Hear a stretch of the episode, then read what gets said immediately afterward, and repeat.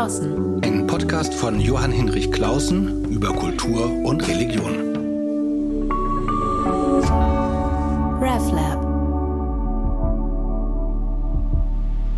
Herzlich willkommen zur heutigen neuen Ausgabe von Draußen mit Klausen. Heute ein gewichtiges Thema, ein Grundsatzthema, das aber nicht nur historisch interessant ist, sondern einfach bleibend aktuell und ordentlich Wissenschaft. Wir schwätzen nicht dumm daher, sondern wir gucken uns die Frage an, haben Menschenrechte einen christlichen Ursprung oder immer noch einen bleibenden christlichen Charakter? Äh, und dazu beschäftigen wir uns heute mit einer alten These in der Rechtswissenschaftsrechtsgeschichte, die sogenannte Jelinek-These vom religiösen Ursprung der Grundrechte. Und dazu habe ich mir eine Expertin eingeladen. Annabel Meyer hat eine preisgekrönte Doktorarbeit zu genau diesem Thema äh, als Juristin geschrieben, was mich als Theologen besonders interessiert. Wir sind über Zoom verabredet, weil die, der blöde Bahnstreik es verhindert hat, dass wir uns direkt sehen. Hallo, Frau Meier. Vielen Dank. Hallo. Vielen Dank für die Einladung. Ja, wie schön, dass wir trotzdem zusammengekommen sind äh, und wir über Theologie und Juristerei und vor allen Dingen ein Menschenthema sprechen, nämlich die Menschenrechte. Mögen Sie kurz erzählen, wie Sie dazu gekommen sind, gerade über dieses Grundsatzthema, Ihre Doktorarbeit zu schreiben, wie Ihr Weg dahin war. Ich kenne viele Juristinnen und Juristen, die so ganz spezielle, spezial, also kleinteilige Themen machen und Sie haben sich ein richtiges Grundsatzthema vorgenommen. Ja, ähm, ich ähm, komme aus, ähm, ja, quasi aus der Rechtsgeschichte. Ich habe an der Julius-Maximilians-Universität Würzburg studiert und zwar zum einen Rechtswissenschaften und zum anderen auch Geschichte. Und ich bin recht früh mit ähm, Grundsatzfragen in Berührung gekommen ähm, am Lehrstuhl meines Doktorvaters, Herrn Professor Dreier.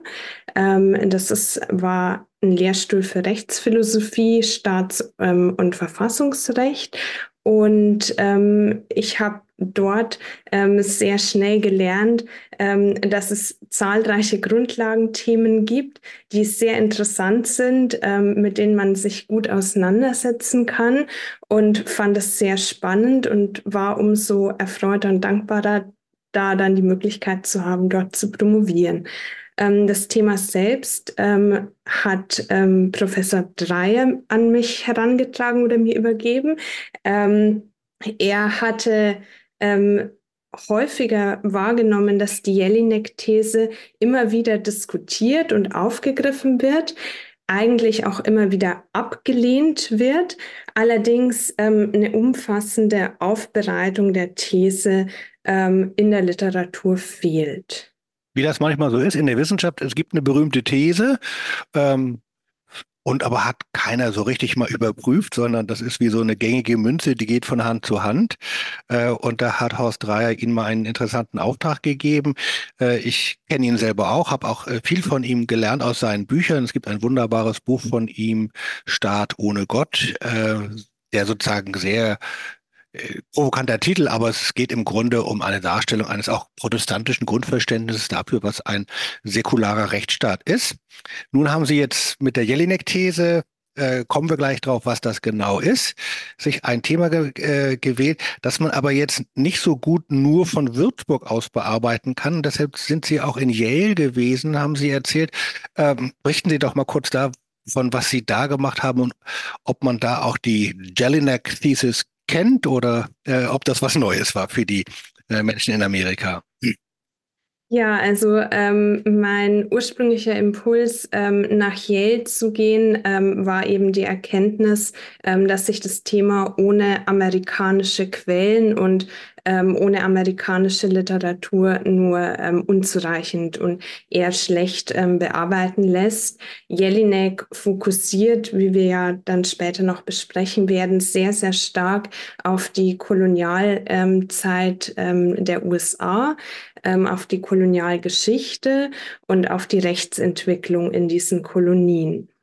Und um herauszufinden, äh, was es dort für Rechtsfälle gab, welche Kodizes Anwendung fanden, war es eben für mich sehr, sehr wichtig, ähm, eine möglichst umfassende Bibliothek, möglichst auch ähm, US-amerikanisches Archivmaterial einzusehen.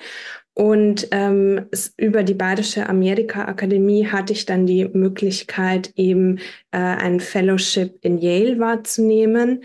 Ähm, ich war da am Gilder Lerman Center for the Study of Slavery, Resistance and Abolition, äh, was ähm, eher ein historisch ausgeprägtes ähm, Center eben ist. Ähm, es war aber ein absoluter Glücksfall. Ähm, Viele andere Fellows dort haben sich mit Menschenrechten beschäftigt. Es gab einen sehr intensiven und sehr lebhaften Austausch. Ähm, die, auf die Zeit ähm, blicke ich sehr gerne zurück. Die Jelinek-These selbst ist in den USA weitgehend unbekannt. Ich habe mal äh, geschaut. Ist lustig ähm, eigentlich, nicht? Ist eigentlich ja, lustig. Ähm, ich ich fand es sehr spannend, denn ähm, das Werk von Jelinek wurde sehr früh übersetzt. Ähm, das wurde schon ähm, Anfang des 20. Jahrhunderts ins Englische übersetzt. Ich habe natürlich auch geschaut, also es gibt auch ein Exemplar ähm, in der Bibliothek in äh, Yale. Ähm, allerdings wird die These in Zusammenhang mit Jelinek dort nicht wirklich rezipiert. Es gibt aber sehr viel Literatur zum Thema Puritanismus, zum Thema Menschenrechte und Christentum, ähm, die in die Richtung der These laufen. Äh, Jelinek ist allerdings weitgehend unbekannt. Ähm, Jetzt anders als ähm, Jelineks ähm, Kollegen aus Heidelberg, wie etwa Trölsch oder vor allem Max Weber, der auch in den USA sehr bekannt ist. Aber dann vielleicht, bevor wir, ich, ich, ich habe gleich, äh, ich, ich werde gleich mal diese These vorlesen, die die Amerikaner vielleicht gar nicht brauchen, weil sie eigene Wege finden, sich einen Reim auf die eigene Rechtsgeschichte äh, zu machen. Ich muss selber gestehen, äh, Georg Jelinek habe ich auch immer nur am Rande wahrgenommen, weil ich mit seinen sozusagen Zeitgenossen, Weggefährten Ernst Trölsch und Max Weber viel zu tun hatte. Mögen Sie ganz kurz skizzieren, wer war das eigentlich? Ja, gerne. Jelinek ähm, war ein Staatsrechtslehrer, ähm, der ähm, im 19. Jahrhundert hauptsächlich in Heidelberg ähm, gewirkt hat. Er kam ursprünglich aus einer österreichischen Rabbinerfamilie, hat Rechtswissenschaften studiert, sich auf öffentliches Recht ähm, fokussiert hatte dann auch mit wachsendem Antisemitismus in Österreich Probleme, ähm, was seine ähm, wissenschaftliche Laufbahn betrifft und wurde dann ähm, eben Ende des 19. Jahrhunderts nach Heidelberg ähm, berufen, wo er bis zu seinem Tod 1911 ähm, blieb. Und Jelinek ähm, hat sich sehr stark mit Staatslehre ähm, und Verfassungsrecht auseinandergesetzt, wohl auch mit Völkerrecht, so die Denomination seines Lehrstuhls. Ähm, ihm war oder zentral in seinem Werk ähm, war die Auseinandersetzung auch mit individuellen Rechten. Er bringt eben ein recht weit rezipiertes Buch, das subjektive öffentliche Recht heraus, wo er eben die Funktionsweise von Grundrechten und deren rechtstheoretische Stellung erläutert. Und ähm, dieses ähm, Buch veranlasst ihn dann auch schließlich eine Ausgliederung ähm, zu schreiben, nämlich die Erklärung der Menschen- und Bürgerrechte. Das ist ein eher schmales Bändchen, das 1895 zum ersten Mal erscheint. Und in diesem Bändchen äh, geht er eben der Entstehung der historischen Genese der Grund- und Menschenrechte nach. Und ähm, daraus entwickelt sich eben die bekannte Jelinek-These. Die lese ich gleich vor. Ich finde es nur noch mal interessant äh, wahrzunehmen. Einerseits einfach ein großartiger Gelehrter und Wissenschaftler, der äh, aber dieses Thema ja nicht zufällig äh, sich gewählt hat, sondern Deutschland ja Ähm, das ist auch eine intensive Debatte, schon in der späten Kaiserzeit vor dem Ersten Weltkrieg natürlich schon dabei war, sich zu demokratisieren oder beziehungsweise das Demokratiethema wurde immer größer und dann gibt es die Debatte, wie reaktionär oder wie progressiv war das Kaiserreich. Jedenfalls zeigt sich bei Jelinek allein schon in seiner wissenschaftlichen, historischen Erforschung oder seiner Grundsatzerforschung, ähm, dass Menschenrechte einfach ein riesiges Thema sind und eben auch äh, es einer nicht nur der politischen Durchsetzung bedarf, sondern auch einer richtig äh, intellektuellen Klärung. Jetzt lese ich aber mal die These vor, die Sie in Ihrer Dissertation mir so schön ähm, präsentiert haben. Und die lautet so, ich lese mal langsam, weil es anspruchsvoll ist. Also, die Idee, unveräußerliche, angeborene, geheiligte Rechte des Individuums gesetzlich festzustellen, ist nicht politischen, sondern religiösen Ursprungs. Was man bisher für ein Werk der Revolution, der französischen, gehalten hat, ist in Wahrheit eine Frucht der Reformation und ihrer Kämpfe. Ihr erster Apostel ist nicht Lafayette, sondern jener Roger Williams, der von gewaltigem, tief religiösem Enthusiasmus getrieben in die Einöde auszieht, um ein Reich der Glaubensfreiheit zu gründen und dessen Namen die Amerikaner heute noch mit tiefster Ehrfurcht nennen. Ganz schön formuliert. Ja, das ist ein, ähm, ein gutes Zitat aus der Erklärung der Menschen- und Bürgerrechte. Aber dann äh, halten wir das mal ein bisschen auseinander. Also die These heißt, ähm, und wir werden nachher noch fragen, stimmt die eigentlich so in dieser Eindeutigkeit? Die These heißt, die Menschenrechte sind keine Erfindung der französischen Revolution, sondern des Amer nordamerikanischen Puritanismus. Sie haben also vor allen Dingen eine, eine religiöse Ursprungs, einen religiösen Ursprung. Ähm, können Sie das ein bisschen erklären? Was meinte er da? Wie, das? Wie, wie kam er darauf? Ähm, ja, vielleicht ähm, kann man sich ein bisschen von ähm, äh, zunächst mal ähm, von der Abgrenzung zu Frankreich nähern. Also ähm, in Jelineks Zeit ähm, war die Verbindung von Menschenrechten und der französischen Revolution in den Köpfen der Zeitgenossen noch recht prävalent. Also ähm, man hat ähm, Menschenrechte primär mit der französischen Revolution und insbesondere auch mit dem Terror, der dann durch Europa gezogen ist, assoziiert. Ähm, Menschenrechte oder Grund- und Menschenrechte waren jetzt keine per se positiv assoziierte, ähm, kein per se positiv assoziiertes Phänomen. Das ist ja, heute ein bisschen anders, wo wir diesen Französ den Schock des französischen Terrors und dann auch des napoleonischen Terrors nicht mehr so bewusst haben und immer so denken, Erklärung der Menschenrechte, das ist der große Fortschritt gewesen. Das war aber damals in Europa und vor allem in Deutschland eben nicht so. Da war, waren Menschenrechte auch ein bisschen blutbesudelt. Ja, genau. Also da ähm, und in diese Richtung geht eben auch der, der staatsrechtliche Mainstream der damaligen Zeit. Ähm, Personen wie Laban, die dann eben sagen, na ja, ähm, Grundrechte oder Verfassungsrechte sind allein Privilegierungen des Staates, stehen ähm, immer im Zugriff ähm, des Staates. Es gibt keine jetzt in Anführungszeichen natürlichen oder über gesetzlichen übergeordneten Rechte, ähm, die diesen Anwendungsbereich sehr stark einschränken wollen, ähm, gar nicht so sehr einen Fokus in, ihrer, in ihren Arbeiten auf Grund- und Menschenrechte äh, legen. Und äh, Jelinek versucht eben, wie äh, Christoph Schönberger das ähm, sehr schön ausgedrückt hat, ähm, einen positiven Anwendungsbereich ähm, für Grund- und Menschenrechte eben zu erörtern. Und ähm, das ähm, gelingt ihm, indem er eben in das tatsächlich erste Auftreten ähm, dieser Verfassungsnormen ähm, schaut, nämlich ähm, in die Vereinigten Staaten und eben feststellt, ähm, Grundrechte, ähm, wie sie in der französischen Revolution erklärt werden, wurden dort schon früher erklärt, nämlich in der ja, sogenannten amerikanischen Revolution in den Jahren 1776 fortfolgende und dort nämlich in den Einzelstaatsverfassungen. 20 Jahre vorher im Grunde.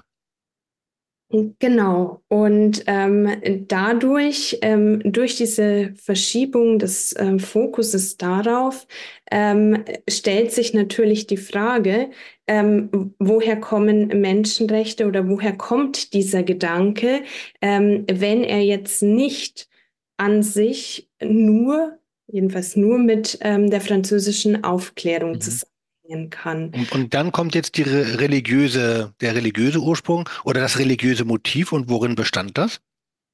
Ähm, Jelinek ähm, erklärt, ähm, es hätte schon während der amerikanischen Kolonialzeit Bestrebungen äh, gegeben, Gewissens- und Religionsfreiheit ähm, zu verbriefen. Ähm, diese Bestrebungen ähm, sind zunächst mal in Rhode Island äh, feststellbar. Hier kommen wir jetzt zur äh, Figur des Roger Williams. Ja, das müssen Sie erzählen. Der muss ja eine faszinierende Figur gewesen sein und ich kannte ihn vorher gar nicht, gestehe ich. Ja, ähm, Roger Williams ist ein ähm, puritanischer Geistlicher, ähm, der ursprünglich aus England ähm, nach Massachusetts kommt und ähm, dort die Kirche in Salem übernimmt und sich ähm, dann mit seinen ähm, Glaubensgenossen, ähm, ja, mit seinen Glaubensgenossen überwirft ähm, zur Frage des Separatismus. Also ähm, er wird ähm, schlussendlich verbannt ähm, als Heretiker und gründet dann die Kolonie Rhode Island, was ähm, in der Literatur nicht ganz so immer nicht ganz so klar war, war, warum wird er als Heretiker verbannt. Ähm, viele denken vom Ergebnis her, sehen die Kolonie Rhode Island, ähm, die Gewissensfreiheit gewährt und ähm, ziehen dann den Schluss, es ging in der Auseinandersetzung ursprünglich nur um Gewissensfreiheit.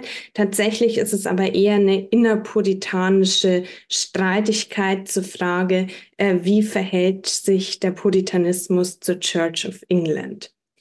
Ähm, also das vielleicht muss man noch mal kurz erklären, weil das eben nicht so ganz einfach ist. Ich habe, ich versuche es mal ganz dumm und dann äh, korrigieren Sie mich, wenn es zu platt ist. Ich habe es immer so verstanden, dass eben die sozusagen besonders frommen Protestanten, die sich in der anglikanischen Staatskirche nicht zu Hause und wohlgefühlt haben, die auch verfolgt wurden, äh, die eben aus Glaubensgründen, um einen Ort zu finden, wo sie ihre eigene Form von Religiosität pflegen konnten, eben an die nach Nordamerika ausgewandert sind. Ähm, das ist sozusagen ein Grund auch, warum die für Menschenrechte sind, weil sie ihnen selber nämlich zugutekommen als Religions- und Gewissensfreiheit.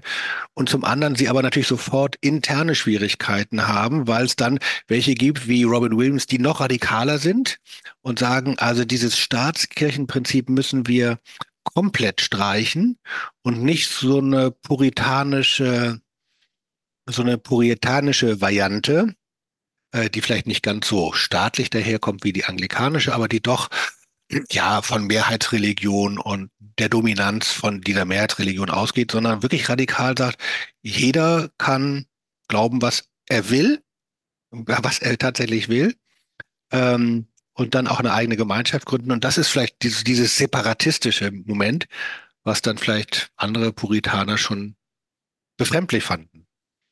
Äh, in, in jedem Fall. Also in jedem Fall fanden sie es ähm, befremdlich, ähm, dass äh, Roger Williams dann auszieht und eben eine neue Kolonie gründet, äh, unter anderem auch mit Hilfe indigener ähm, Stämme, ähm, dort überhaupt erstmal überlebt und ähm, in dieser Kolonie in Rhode Island äh, zum ersten Mal das Prinzip feststellt, ähm, dass individuelle Gewissensfreiheit zu gewähren ist, dass jeder Einzelne glauben kann, was er für richtig hält, dass die Rechtsordnung von religiösen Sachverhalten ähm, geschieden ist.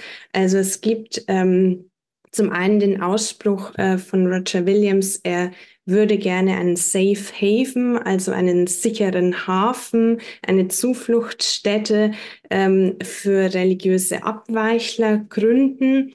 Ähm, zum anderen sieht man es ganz gut in ähm, dem Gesetzgebungswerk von Rhode Island, in dem dann äh, abschließend festgestellt wird und was darüber hinausgeht, also was nicht gegen diese festgestellten Gesetze ähm, spricht, was dem nicht widerspricht. In dieser Art und Weise kann jeder tun, wie es sein Gewissen ihm gebietet. Also ähm, diese Vorstellung, der Staat ähm, oder das ähm, Gemeinwesen, die Kolonie, geht eben nicht auf ähm, die Gewissensentscheidung des Einzelnen ein, wirkt da eben nicht auf, ähm, ja, auf religiöse Themen, ähm, sondern bleibt im weltlichen, in der weltlichen Rechtsregelung verhaftet.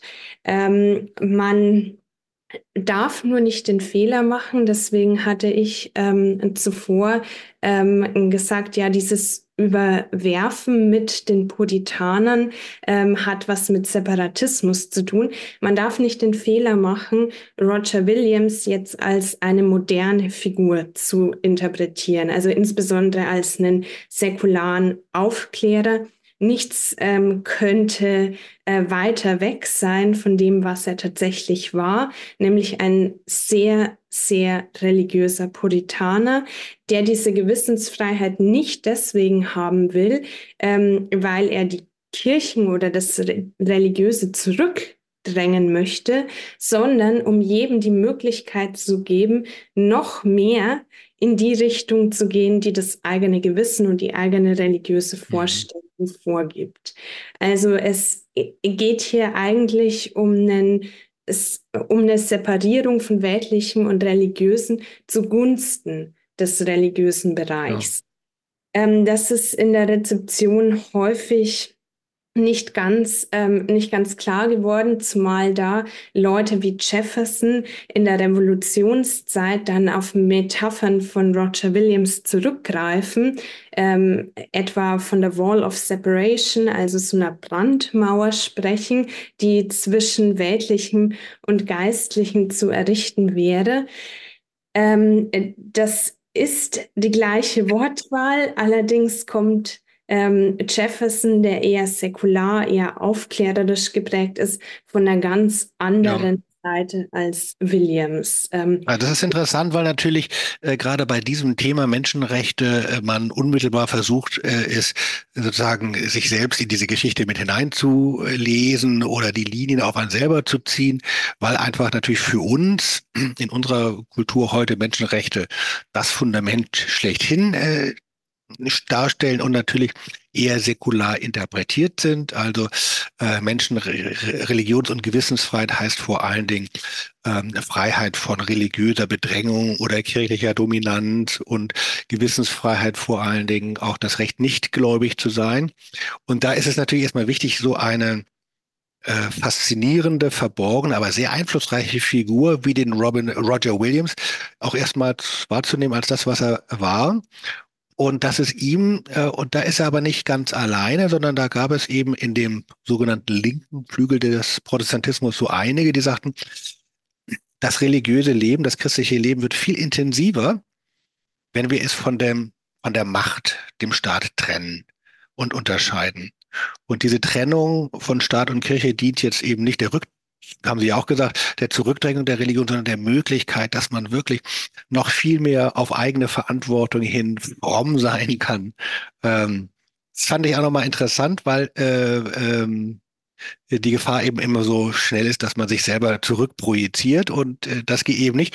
Obwohl der Roger Williams es ja einem auch einen dazu versucht, weil er doch von dem, was ich wahrgenommen habe, ein wahnsinnig sympathischer Typ gewesen ist. Also also mutig, originell, sprachmächtig, dann hat er ja doch auch ein ganz eigenes, äh, nicht nur ein neues Verständnis von Christentum und Religionspolitik mitbegründet, sondern auch ähm, hat sich sehr menschlich mit den Indigenen äh, befasst oder mit, ist mit ihnen umgegangen. Und das bringt mich nochmal auf eine Rückfrage. Ähm, in Ihrem Buch haben Sie sehr eindrücklich beschrieben, dass diese Form von Erfindung von Re Grundrechten, ich kürze das mal ab, viel mit der kolonialen Situation zu tun hat. Koloniale Situation, da gehen bei uns natürlich sofort die Nackenhaare hoch. Ähm, ich habe es so verstanden, aber korrigieren Sie mich gern, dass sozusagen diese Revolution äh, möglich war nur in einem sozusagen in einer Situation von Europa aus betrachtet, einer Nullpunktsituation, also einem Ort, der noch nicht europäisch politisch vorbestimmt war, so dass man neu anfangen konnte. Ähm, dass es natürlich Menschen gegeben hat, die da schon lebten, ist klar, aber ähm, beschreiben Sie doch noch mal dieses Thema Menschenrechte und Kolonialismus.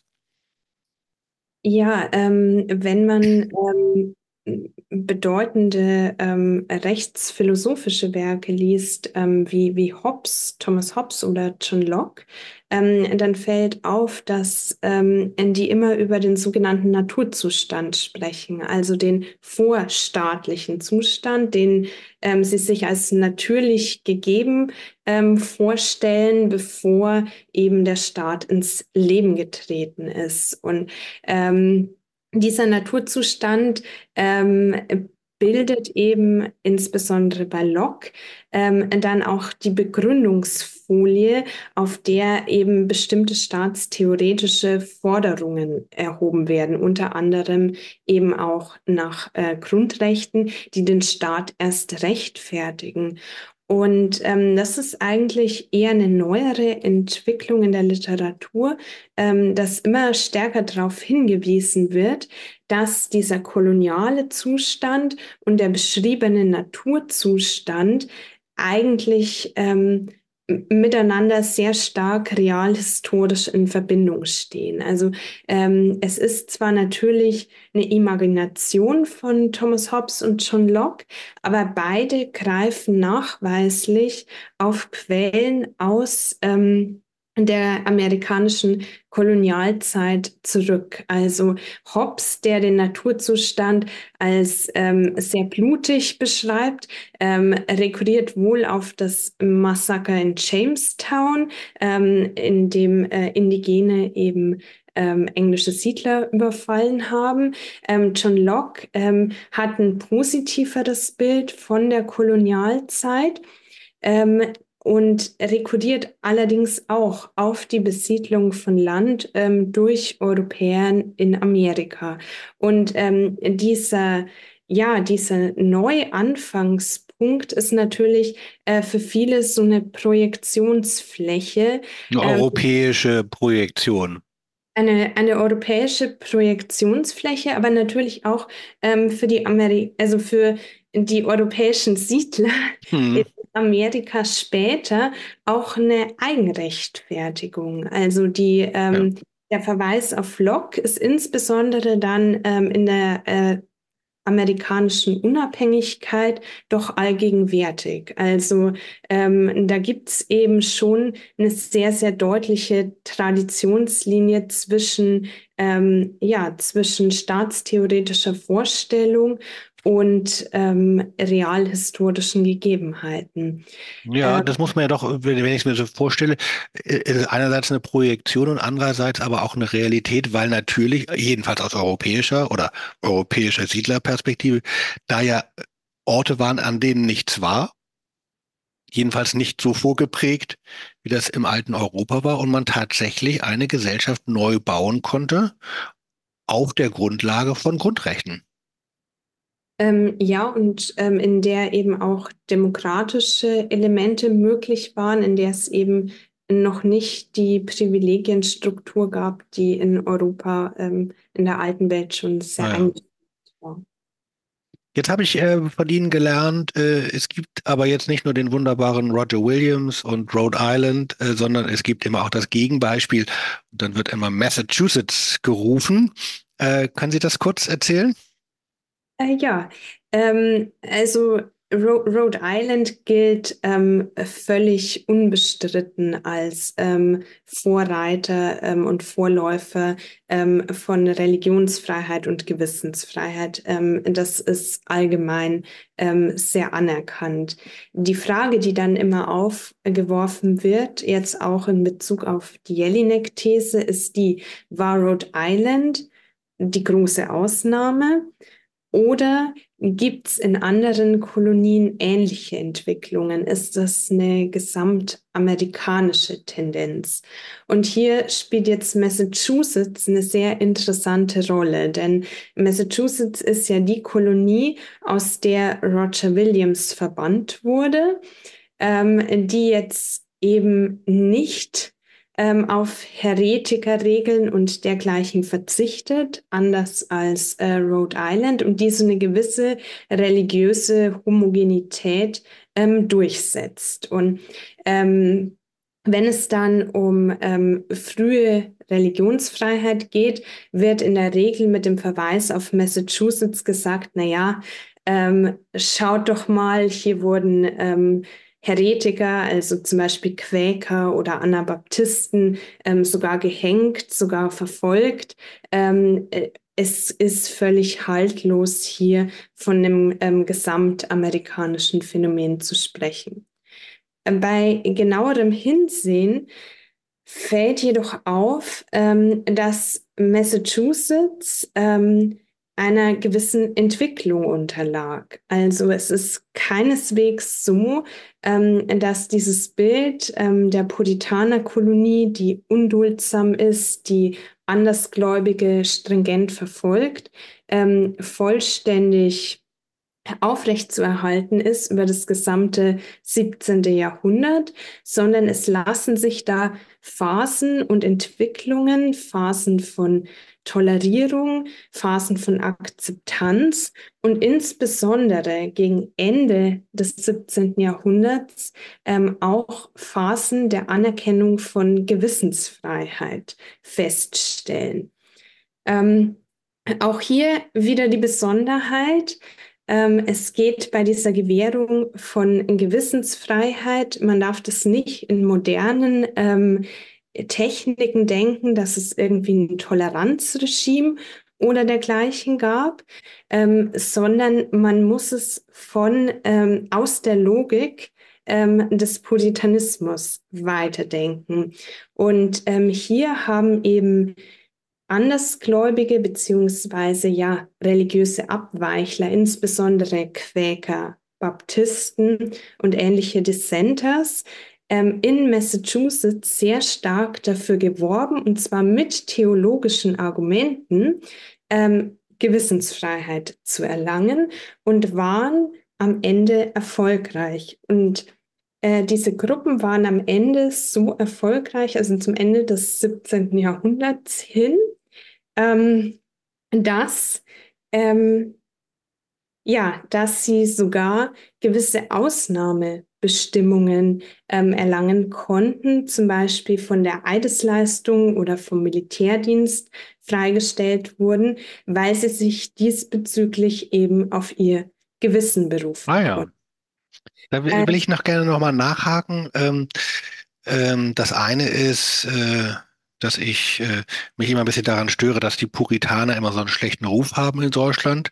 Nicht? Also jetzt umgangssprachlich denkt man, Puritaner sind ähm, rigide, sinnfeindliche, äh, verbohrte Holzköpfe. Ähm, und es gibt eine wunderbare amerikanische Autorin, äh, Marilyn Robinson, die so aus dieser Tradition herkommt, die immer versucht zu sagen, nein, erstens, die waren auch ganz vernünftig, die waren auch ganz pragmatisch, die waren auch jetzt gar nicht puritanisch im Klischeesinne sinnfeindlich, sondern das waren ganz vernünftige Leute, hochmodern im Grunde für ihre Zeit, aber und das muss, müssen wir halt bedenken, wenn wir in die Vergangenheit äh, gucken, dass es eben sehr, also ist, also menschheitsgeschichtlich ähm, eigentlich die Grundlage ist fürs Zusammenleben, so das Verständnis, dass die Religion eine ist. Und diese Vorstellung von Pluralität und dass eine gesellschaftliche auseinanderfliegt, bloß weil der eine das glaubt und die andere das, das hat sich eben erst sehr, sehr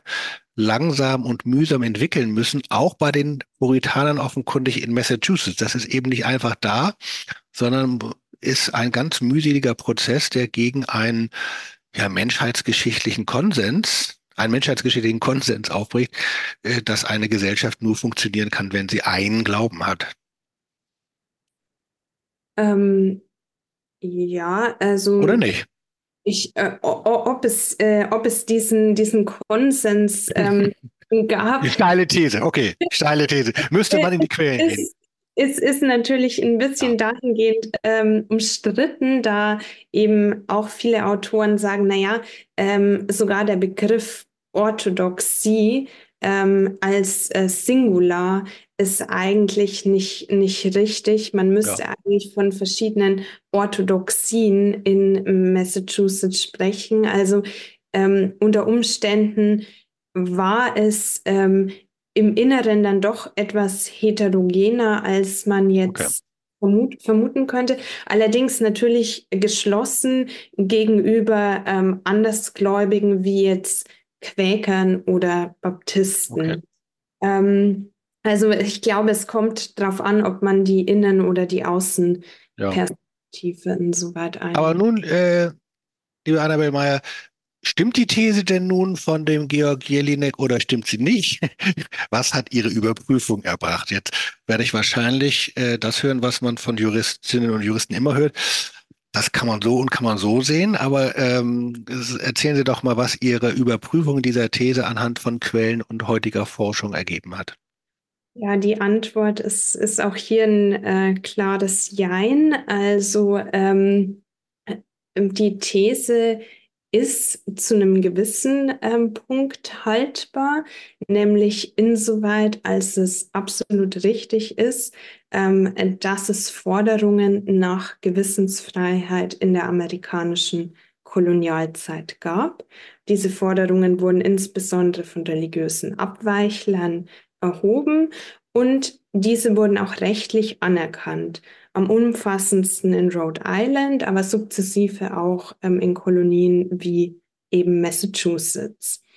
Ähm, diese Liberty of Conscience, also Gewissensfreiheitsgarantien, ähm, ähneln dann auch denjenigen Religionsfreiheitsgarantien, ähm, die in den 1776er Jahren in den State Constitutions, also in den Bundesstaatsverfassungen festgelegt wurden. Also es gibt auf jeden Fall eine Traditionslinie zwischen den Religionsfreiheitsklauseln in den State Constitutions und der amerikanischen Kolonialzeit. Also ähm, die Vorstellung, ähm, die Vereinigten Staaten hätten sich in der Revolution plötzlich säkularisiert und dann auf Grundlage der Aufklärung ähm, die Religionsfreiheit verkündet, ist schlicht falsch.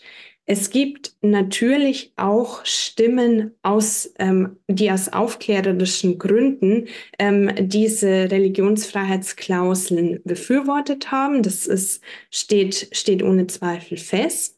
Ähm, nichtsdestoweniger ist ganz wichtig, es gibt eben eine koloniale Tradition an Gewissensfreiheit und die ist theologisch begründet. Okay, Jetzt vielleicht noch ein letztes, ja, Entschuldigung, ich will dich nicht unterbrechen. Äh, was, welcher Aspekt äh, der These dagegen nicht haltbar mhm. ist, so den historischen äh, Befund überspannt, ist die Vorstellung, dass aus diesen Gewissensfreiheitsgarantien und dieser Vorstellung von Religionsfreiheit irgendwie automatisch sämtliche andere Grundrechtsgarantien und oder die Idee der Grundrechte als solche entstanden ist. Also andere Grundrechtsgarantien haben ganz andere, zum Teil viel weiter zurückreichende Traditionen. Ähm, die Idee der Grundrechte, man kann noch die These vertreten, ähm, dass ähm, es eine formengeschichtliche Kohärenz gibt zwischen den Gewissensfreiheitsgarantien in den Colonial Charters, also das sind so ähm, royale Urkunden äh, der Kolonialzeit und den Verfassungsurkunden. Beides sind nämlich ähm, höherrangiges Recht und wurden als höherrangiges Recht wahrgenommen. Ähm, allerdings gibt es jetzt nicht irgendwie einen Automatismus aus diesen Garantien dann okay. zu den Verfassungsurkunden oder äh, den Grundrechten. Ähm, vielleicht noch einmal zum äh, historischen Befund und dann gehen wir noch mal ein bisschen in, in Systematik in die Gegenwart. Ähm, also Sie sagen, diese Jelinek-These äh, hat viel für sich, aber man darf sie jetzt auch nicht über, überspannen. Ähm, führt mich zu der Frage, muss man sich eigentlich unentscheiden zwischen der französisch aufgeklärten Variante und der äh, amerikanisch-puritanischen? Oder gibt es nicht auch äh, die Möglichkeit, historisch beides doch irgendwie zusammenzusehen? Weil natürlich, äh, das bringt mich dann auf die Gegenwart, ich es ja interessant finde, dass äh, Menschenrechte jetzt nicht davon abhängen, dass man eine bestimmte Ideologie hat, entweder Puritaner ist oder Voltaire-Anhänger, sondern äh, dass das Prinzipien sind, denen man sich von verschiedener Seite aus annähern kann.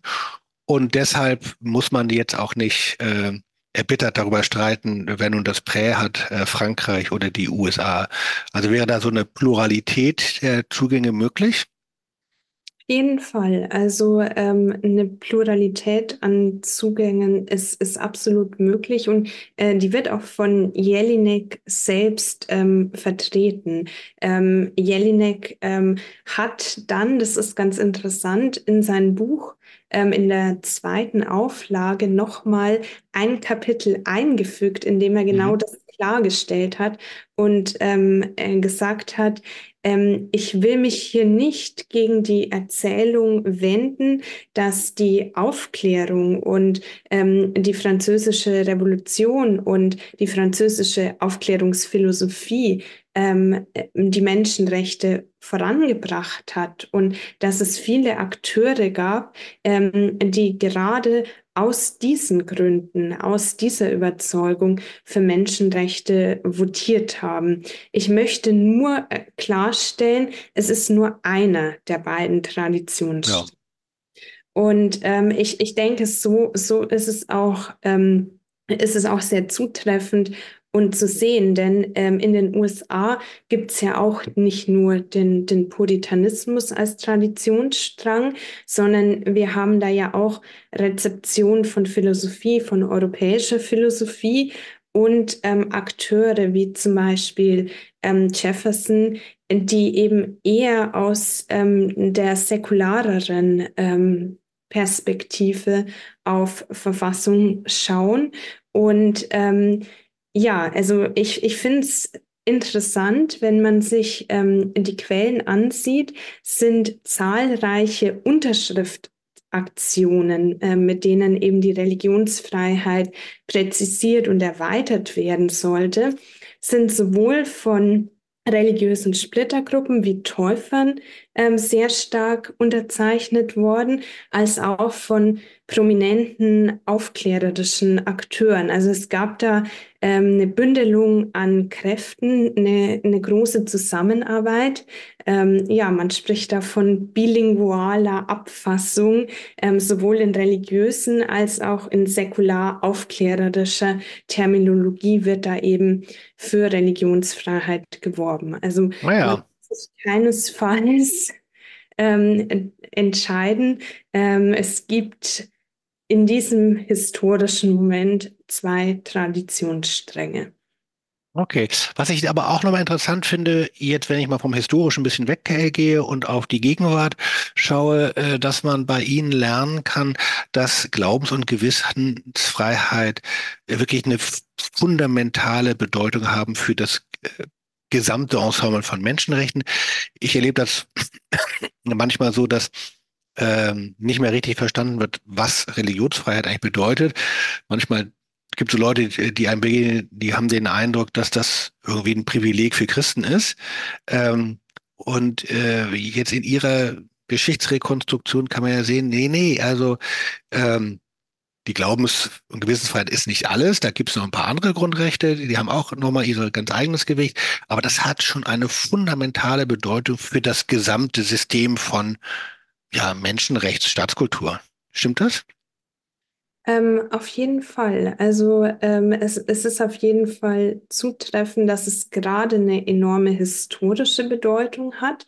Jelinek schreibt es der Tatsache zu, ähm, dass im 16., 17., 18. Jahrhundert eben der Schwerpunkt der Menschen eben auf ihrer Religion lag, dass ähm, das das schwerpunktmäßige Konfliktfeld war. Ähm, im 19. Jahrhundert ähm, kommen dann andere Wirtschaftsgrundrechte, Eigentum und dergleichen ähm, eher primär in den, in den Fokus. Also es ähm, kommt natürlich, kommt natürlich auch darauf an, ähm, was gerade eben für die ähm, Menschen von großer Bedeutung ist, aber es hat einen enormen historischen, ähm, ja, eine enorme historische Bedeutung. Man es hat allerdings auch ähm, gegenwärtig eine hohe Bedeutung, wenn man zum Beispiel John Rawls liest, Mhm. der eben sagt, naja, äh, Glaubens- und Gewissensfreiheit ähm, ist ähm, eins der, der unverfügbaren Rechte. Also das kann ich nicht durch irgendetwas anderes eintauschen, ähm, sonst ähm, ja, sonst ähm, bin ich, bin ich in meiner Freiheit enorm beschränkt. Das stimmt, man kann ja manchmal mit, äh, nicht alle äh, Grundrechte, wenn ich das richtig verstehe, gelten immer und absolut, sondern sie müssen immer natürlich auch abgewogen werden mit anderen Grundrechten, die vielleicht dem widerst also, äh, widerstreben oder den Möglichkeiten, sie durchzusetzen. Das ist aber bei Glaubens- und Gewissensfreiheit nicht so. Anders als zum Beispiel bei Redefreiheit, die ja immer so die Grenze hat, wo wird es beleidigen, wo wird es äh, verhetzen und so. Ähm, finde ich total interessant. Ich fand's, äh, mich hat es deshalb auch nochmal interessiert, weil ich Kolleginnen und Kollegen bei uns in der evangelischen Kirche und der katholischen übrigens habe, die so gemeinsam das Thema Religionsfreiheit und äh, Christenverfolgung traktieren und da, äh, denen es immer da wichtig ist, das ist jetzt nicht nur sozusagen Lobbyarbeit für eigene Glaubensgeschwister, sondern ähm, indem man äh, Religionsfreiheit in Europa und weltweit beschreibt, zum Beispiel am Beispiel von Christenbedrängung oder Diffamierung oder Diskriminierung, äh, ist das ein Teil von Menschenrechtskultur insgesamt. Obwohl es natürlich vielen säkularen Deutschen jetzt gar nicht so auffallen würde. Ähm, ja, also es ist auf jeden Fall ein, Zen ein Zentralpunkt ähm, der Grund- und Menschenrechte. Es ist natürlich auch grundgesetzlich ähm, besonders geschützt. Also es ist zwar nicht ähm, unein völlig uneingeschränkt ähm, gewährleistet. Natürlich gibt es andere Rechtsgüter von Verfassungsrang, ähm, die dann im Zweifel auch äh, die Religionsfreiheit ähm, zurücktreten lassen. Aber ähm, die besondere Bedeutung erkennt man ähm, auch im Artikel 4 Grundgesetz heute noch. Ja, sehr schön. Ähm, also Sie haben ja eine ganz tolle Doktorarbeit geschrieben, beim Moor Siebeck äh, äh, erhältlich, auch für Nichtjuristen sehr gut lesbar. Übrigens mit dem Dissertationspreis der Bayerischen Amerika-Akademie 2023 äh, geehrt. Herzlichen Glückwunsch. Ähm, ist damit verbunden gewesen eine Lesereise äh, durch Amerika? Leider nicht wahrscheinlich, nicht? Leider nein. Ähm, hätten Sie Lust, das in, nach, äh, in Nordamerika nochmal vorzustellen oder ist das im Moment jetzt gar nicht vorstellbar? Weil es ist natürlich schon nochmal interessant, dieser deutsche Blick. Ähm, Ja, auf, auf jeden Fall. Also ähm, ich, ähm, ich denke, es ähm, würde sich auf jeden Fall lohnen, ähm, das Ganze nochmal in einem Aufsatz aufzubereiten und ähm, dem amerikanischen Publikum äh, zugänglich zu machen, ähm, das die These zum Teil ja auch kennt, allerdings eben nicht mit dem Namen Jelinek verbindet und auch nicht mit Deutschland oder der deutschen Rechtswissenschaft. Ähm, irgendwie ähm, zusammenbringt. Und ähm, das wäre, denke ich mal, eine interessante Rezeptionslinie und eine interessante äh, Verbindungslinie, ähm, in die man, die man da mal, auf die man hinweisen könnte. Auf jeden Fall. Eine Frage zum Schluss. Manchmal ist es ja so, dann hat man diese irrsinnige Arbeit gemacht und das Buch liegt vor und äh, man macht was ganz anderes und hat das hinter sich. Und manchmal gibt es aber auch so, äh, dass da noch irgendwas offen geblieben ist oder äh, eine Lust an irgendeinem Punkt weiterzuarbeiten. Wie ist das bei Ihnen?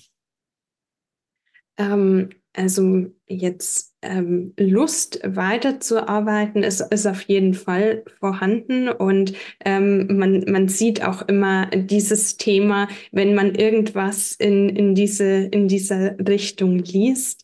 Ähm, jetzt direkt offen geblieben ähm, ist, ist bei mir jetzt aber nichts Konkretes. Also ähm, ich, ähm, ich könnte jetzt keine, keine konkrete Frage formulieren, die jetzt offen geblieben ist. Aber ich habe neulich den äh, Buchkatalog der BBG durchgeblättert und bin gleich bei einigen Titeln zum Naturzustand hängen geblieben. Also vielleicht ergibt sich auch noch etwas. Sehr schön.